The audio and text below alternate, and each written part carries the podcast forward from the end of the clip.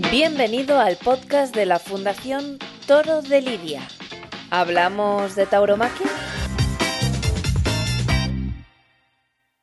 Buongiorno, buon pomeriggio e buonanotte. Sono Ferruccio Lamborghini e sono venuto a raccontarvi la mia storia. Ma pensarci bene, mejor se la cuento en la tua lingua.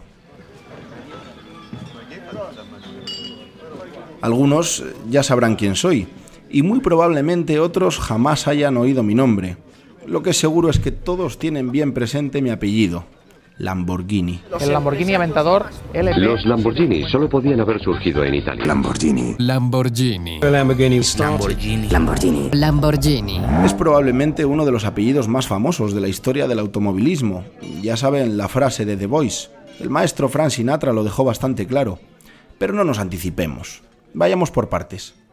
Quiero que conozca mi historia y que descubra cuál es mi relación con usted. Y si voy a contarle mi historia, lo más cómodo sería que le hable de tú. Si no tiene inconveniente, claro. Visto lo visto, querido amigo, te trataré de tú. Lo primero que debo contar es qué hago aquí. ¿Por qué demonios me estoy dirigiendo a ti, amante del toreo y de la fiesta de la tauromaquia? Apasionado de un arte milenario que recorre el mundo entero levantando vítores ¿Qué tienen que ver un humilde fabricante de automóvil y un apasionado de los toros?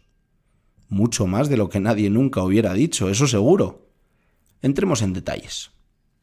Toda historia tiene un principio y tiene un final. Y antes de llegar a ese doloroso momento, te diré que nací el 28 de abril de 1916 en la ciudad de Cento, en el norte de Italia, un país cuyo nombre significa tierra de toros el signo zodiacal de Tauro ha marcado a fuego mi vida, y por él el toro es no solo el logo, sino el estandarte de mi firma de automóvil. Años más tarde supe que precisamente el día de mi nacimiento tuvo lugar en la Plaza de Toros de Sevilla una corrida memorable.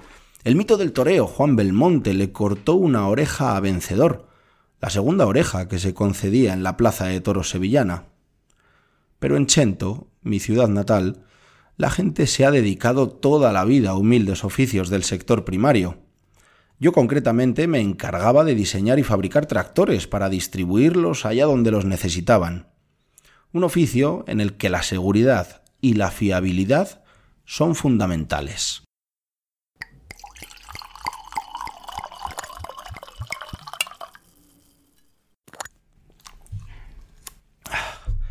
Fundamentales.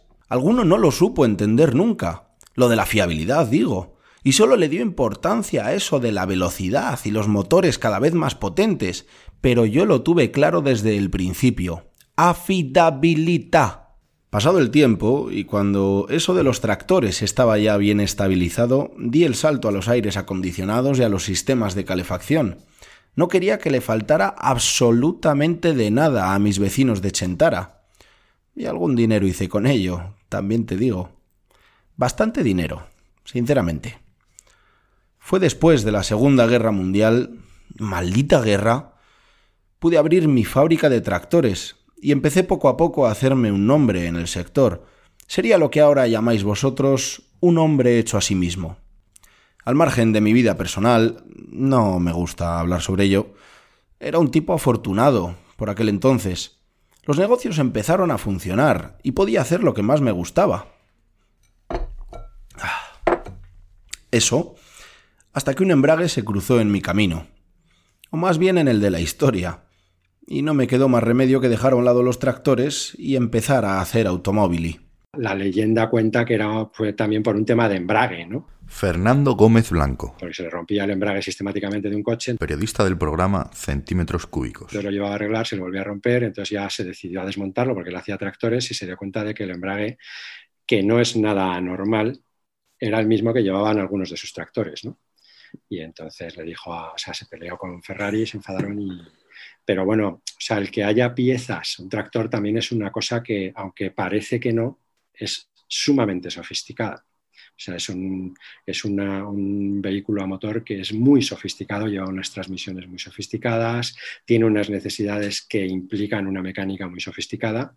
Entonces parece que estamos acostumbrados a verlos también arando el campo, pero son máquinas de, de alta tecnología también. ¿no? Entonces, claro, él decía, pues si mi coche lleva el mismo embrague que mi tractor, voy a... ¿Por qué no me voy a hacer yo mi propio coche? Acabo que ya estoy hasta el gorro de que se me rompan y al final, pues eso es la, la leyenda, ¿no? Lo que cuenta la leyenda. Yo creo que al final tenía más coches se le rompían más y acabó harto de ir al taller y acabó harto de pelearse con Ferrari, que era muy, muy, era una persona muy dura de trato. Enzo Ferrari era un personaje muy difícil, extremadamente borde. Eh, o sea, esto no, no, es que lo diga yo, yo no lo he conocido personalmente, ¿no? pero, pero sí he vivido una época, su época final, y he visto muchas entrevistas y era un personaje muy difícil. Y como vecino no me lo quiero imaginar. Muchos dijeron que estaba loco, que eso de querer hacer un vehículo mejor que un Ferrari, no sé si conoce la marca, solo me traería desgracias y deudas. Pero nada que ver. Todo lo contrario. Pero antes de eso, y para que pueda empezar a entender qué relación tenemos usted, digo tú, y yo, quiero que escuches algo. La muerte de Manolete.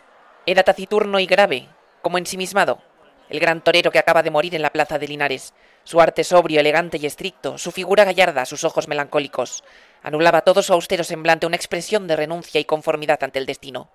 Ha muerto como ha vivido, acendrando su estilo en el pundonor. Contaba con la admiración de todos los públicos y su trágico fin que a España entera conmueve será, como su propio arte, cantado en endechas por las generaciones presentes y venideras. Manolete, qué gran torero. Qué mala tarde, aquella del 28 de agosto de 1947 en Linares. Jamás había escuchado hablar de aquel lugar hasta entonces. De aquel torero sí. Qué figura, qué porte. Eso decían las crónicas. Ojalá haber podido disfrutar de su magia. Quizás fue aquel día, sin saberlo, cuando mi historia y la de todo lo que estaba aún por construir se unió con la del toreo. Por eso, mío caro amigo, estamos tú y yo aquí hoy. Sin saberlo, siempre el toreo estuvo ligado a la familia Ferruccio Lamborghini. Disculpa que hable de mí en tercera persona. Nací, como ya sabes, el 28 de abril de 1916, o lo que es lo mismo, soy Tauro, según los signos del zodiaco. Primera señal. Y la segunda fue la de Manolete. Me impactó mucho su muerte. Y la tercera, quizás la casualidad o lo inspirador que era para mí un Miura. Todo esto, que quizás ni siquiera yo supe hasta el último momento, construyó poco a poco en mi cabeza lo que siempre quise que fuera la firma de automóviles que fundé. Ahí empezó mi otra historia. Fue en 1962 cuando mi cabeza comenzó a trabajar en la idea de fundar Lamborghini.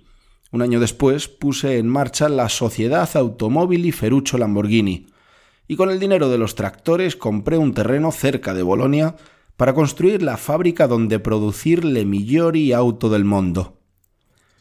Los dos primeros modelos los lanzamos muy rápido y presentamos en el Salón del Automóvil de Turín el mejor 12 cilindros en V de la época, el 350 GTV. Un año después llegó el 350 GT. Estábamos contentos, las cosas habían empezado bien y vendimos más de 500 unidades en un corto espacio de tiempo. Pero yo siempre he sido muy ambicioso, siempre he querido mejorar y siempre he querido cambiar el mundo. Me daban igual los coches que los tractores. Y no te diré cómo, pero de pronto lo entendí todo. Fue natural, eso sí, todo encajaba perfectamente, mi nacimiento, mi historia, mi vida, mi empresa de automóviles. Cuando vinieron a hacer un reportaje sobre los dos modelos Lamborghini, Miura y Lero, Eduardo Miura, y vinieron a la finca a hacerlo. ganadero. No se hicieron amigos, intercambiaron alguna correspondencia y poco más. Le pareció algo curioso y la verdad es que no le consultaron antes de hacerlo. Fue una curiosa sorpresa. No sabemos si era aficionado. Sí que su signo zodíaco era Tauro y que creía que a la raza del toro Lidia se le llamaba Miura. Una curiosa sorpresa. Mi buen amigo Eduardo Miura, bueno, quizás haya idealizado nuestra relación, quién sabe, pero hicimos temblar al mundo entero. Lamborghini e Miura. ¡Qué unión! Estaba ahí desde el principio. Los toreros suelen hablar, en sus libros, de la mirada inconfundible de los Miura. Una mirada de auténticos luchadores, astutos, fuertes.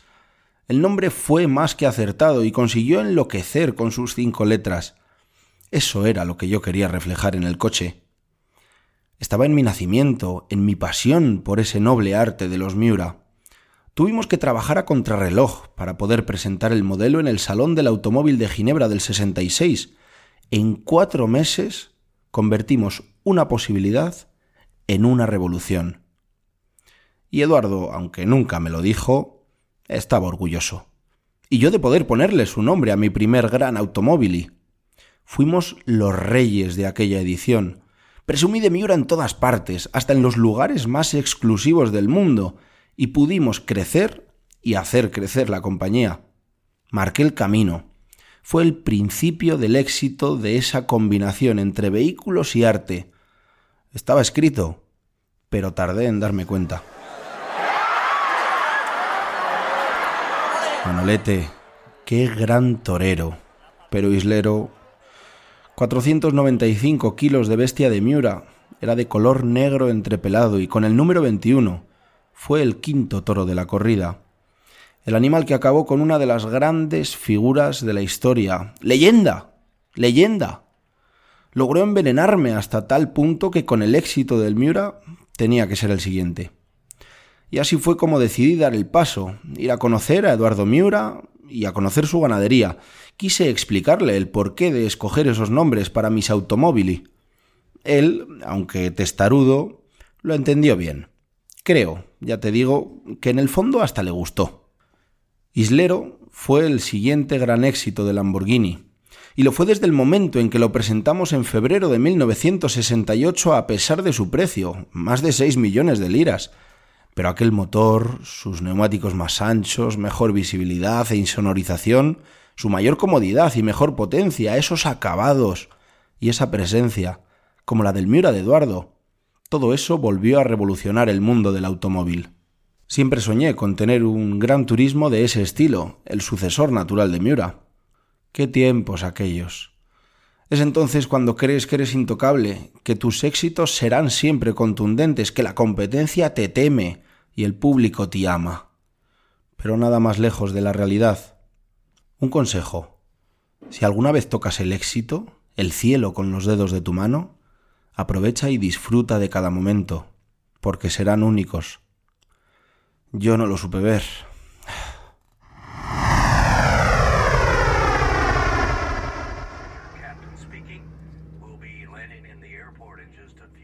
Llegó el tropel de los lanceros, y uno de ellos que venía más adelante, a grandes voces comenzó a decir a Don Quijote Apártate, hombre del diablo del camino, que te harán pedazos esos toros. Ea, canalla, respondió Don Quijote, para mí no hay toros que valgan, aunque sean de los más bravos que cría Jarama en sus riberas. Con el cuerpo lleno de heridas de cornadas que le han dado los toros, es el mejor de los toreros españoles.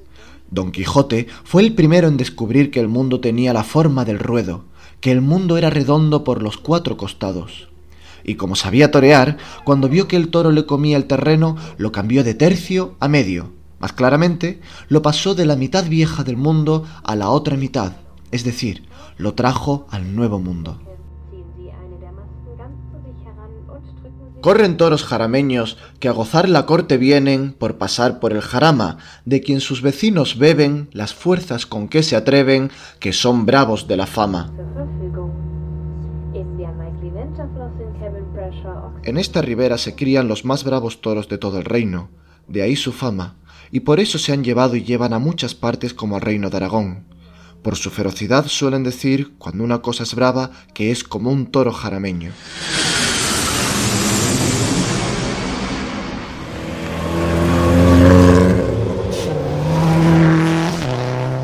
No sido yo nunca de leer en exceso, pero existen ciertos pasajes en la literatura que todos deberíamos conocer, pasajes que a mí me sirvieron de inspiración. López, Cervantes, Sánchez Mejías, artistas de talla mundial que me ayudaron en mis tan valorados procesos creativos. Corría el año 1968 cuando pude disfrutar del primer Gran Premio de España en el circuito del Jarama, en Madrid. El increíble Graham Hill con su imponente Lotus 49 se llevó la victoria aquel día. La pole de Ferrari no sirvió de nada. Aquella tarde, inspirado por las lecturas de las que disfruté durante mi viaje, me hicieron decidir que antes o después uno de mis Lamborghini debían rendir homenaje a ese doble sentido. Jarama es casta de toros de gran bravura, y Jarama es pasión por la velocidad y los automóviles. Así nació mi Jarama yo sabía que se hacía imprescindible lanzar al mercado un modelo, digamos, intermedio entre Miura e Islero, un vehículo capaz de tener lo mejor de uno y lo mejor del otro. Fuentes diversas de inspiración para un nuevo vehículo revolucionario. A pesar de la revolución del Miura, yo creo que el Jarama es el Lamborghini que más me representa, en lo espiritual especialmente. Pero el público no supo entenderlo. Buscaban más exceso, algo más rimbombante, y tuvimos que dárselo. ¿Cómo? Con el urraco. La sola nomenclatura de tan habitual pelaje marca lo que supuso aquel modelo. Innovador a más no poder y diferente a todo lo diseñado hasta la fecha. Motor de 2,5 litros, sistema de distribución con un único árbol de levas, excelentes a un precio muy inferior al del Miura. ¿Querían rupturismo? Lo tendrían. El éxito fue incontestable y el futuro se veía inmejorable, pero el mundo estaba cambiando y yo no tenía ninguna gana de cambiar con él. Mi forma de entender los negocios siguió siendo la misma, pero sentía que me estaba quedando anticuado. Empecé a fijarme en mi empresa de tractores. Nunca la dejé de lado porque fue lo que me hizo ser quien fui, pero la suerte me fue esquiva. Si bien es cierto que a lo largo de mi vida el balance de los golpes de viento a favor es positivo, aquella operación con Sudamérica acabó por consumir mi energía y casi mi capital. En 1972, dos años después del éxito del Jarama, tocó invertir, y tocó invertir mucho para aumentar la capacidad de las fábricas de tractores. Una nación sudamericana, a la que tuve el lujo de conocer en persona, me la jugó de mala manera. Un pedido enorme que finalmente fue cancelado cuando la inversión ya estaba hecha. Un golpe duro que me obligó a deshacerme de buena parte de mi pequeño imperio para poder hacer frente a los costes de la operación. Eso sí, y porque siempre hay que sacar el lado bueno de las cosas, me llevé de aquel viaje el nombre del primer gran éxito que vi desde la barrera, el Lamborghini Jalpa. Pastejé venía en busca de cartel y Antonio Velázquez sonreía en las corraletas de la plaza horas antes de tomar la alternativa. Andaluz se llamó el toro que abrió plaza, Negrosaino con el número 15. Cuentan las crónicas que la bravura y prontitud del toro significaron un duro examen para el nuevo matador. Nótese el trapío del toro del doctorado del diestro leonés. Debido a ciertas vicisitudes económicas, tuve que vender ese año la mitad del negocio a Rossetti y un año después otra buena parte a René Leimer, mi historia, al frente de Lamborghini, ya estaba escrita. Se fundió toda su fortuna haciendo deportivos. Entonces tuvo también, porque claro, esto eh, parece que hacer un coche es algo fácil y que lo puede hacer cualquiera, que montar una fábrica de coches también es fácil y al final es un agujero negro de dinero que si no tienes una situación financiera muy saneada, que Lamborghini la tenía, o, y no tienes un apoyo luego con las ventas, sea, que te dejen un margen eh, importante, eh, es muy difícil sobrevivir porque requiere un I más D más I eh, extraordinario. O sea, tienes que estar a la última en tecnología, la tecnología es carísima y gastas muchísimo, muchísimo dinero en, desarrollar, en estar, en estar por delante, o sea, en, en, ir por delante en materiales, en motores, en todo, en todo lo que son las soluciones técnicas. Finito.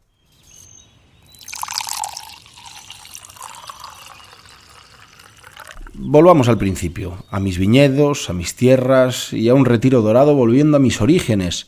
Ni quería ni podía seguir toda la vida atado al trabajo, al menos no a ese trabajo, porque lo del campo, para alguien como yo, no es trabajo. Eso sí, no creas que conmigo se acabó la historia de Lamborghini. Tengo una familia estupenda que continuó el legado, a su manera, pero con la pasión taurina siempre presente. En el 90, con el Lamborghini Diablo, con sus innovadores faros antiniebla y aumento de la potencia del motor, dieron en el clavo. ¿Que por qué diablo? Miren al coche de enfrente. ¿Notan su fiereza?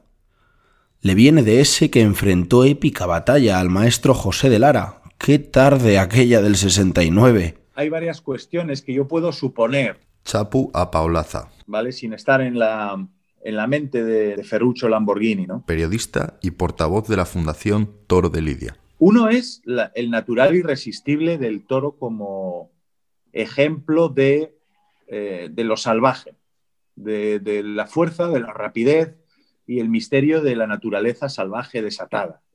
Es decir, ese icono que yo creo que se ha aprovechado muy poco en la historia de las marcas, igual que muy poco en la, en la historia del cine, o pese a que el toro ha sido símbolo de, símbolo de fuerza, pues desde la prehistoria prácticamente, ¿no? Desde el arte rupestre, pasando por Creta, pasando por eh, el culto mitraico, eh, Egipto y todas las culturas de las que más o menos hemos bebido. Pero es verdad que en el mundo moderno, en la cultura eh, imperante, imperial de, los, de, ascendencia anglosajona, pues hay otras referencias. Es decir, el, el, el Malboro es un ganadero o es un vaquero americano. No es un vaquero de la casa de Miura o de, o de la casa de los frailes, ¿no? Pero bueno, son cosas de los, de los movimientos culturales y de las hegemonías culturales. Naturalmente eso le llama la atención, pero yo creo que lo que engarza, supongo, a Lamborghini con el tema del toro es que Ferruccio Lamborghini es un fabricante de maquinaria agrícola. Es decir, muy potente económicamente, con un patrimonio enorme que llega a las esferas más altas de la sociedad italiana, tanto como para retar a Ferrari, ¿no? Pero es un fabricante de tractores. Es decir, es, no es un pijazo de San Remo, no es un tipo que, que nace en, en, No, no, es un tipo que sabe del campo. Y la gente que está unida a la naturaleza, una vez más, reconoce instantáneamente los códigos de la tauromaquia y los códigos del rey de la dehesa y del rey del campo, del último rey de los animales modernos, de los animales de la era moderna, quiero decir, que es el toro bravo. Eso lo, eso lo comprende perfectamente y, y, lo asimila, se acerca y entiende, eh, como digo, espontáneamente, de una manera instintiva, los valores del toreo, el matador y el toro. La muerte me encontró en el 93, entre viñedos de mi amada Italia, pero mi leyenda y la de Lamborghini aún perdura. Y es que después del Diablo, que fue el último que disfruté en vida, vinieron otros modelos que perpetuaron la historia de la escudería y la unión entre mi nombre, mi historia y la tauromaquia.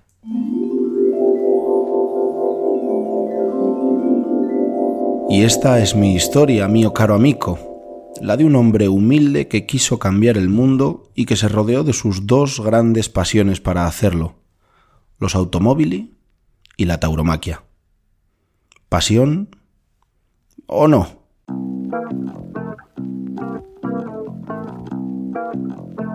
Este episodio ha sido impulsado por la Fundación Toro de Lidia con la colaboración del Ministerio de Cultura y Deporte. La Fundación Toro de Lidia es una entidad destinada a la promoción y defensa de todas las tauromaquias. Tú también puedes involucrarte. Hazte amigo de la Fundación. Para más información, visita nuestra web fundaciontorodelidia.org.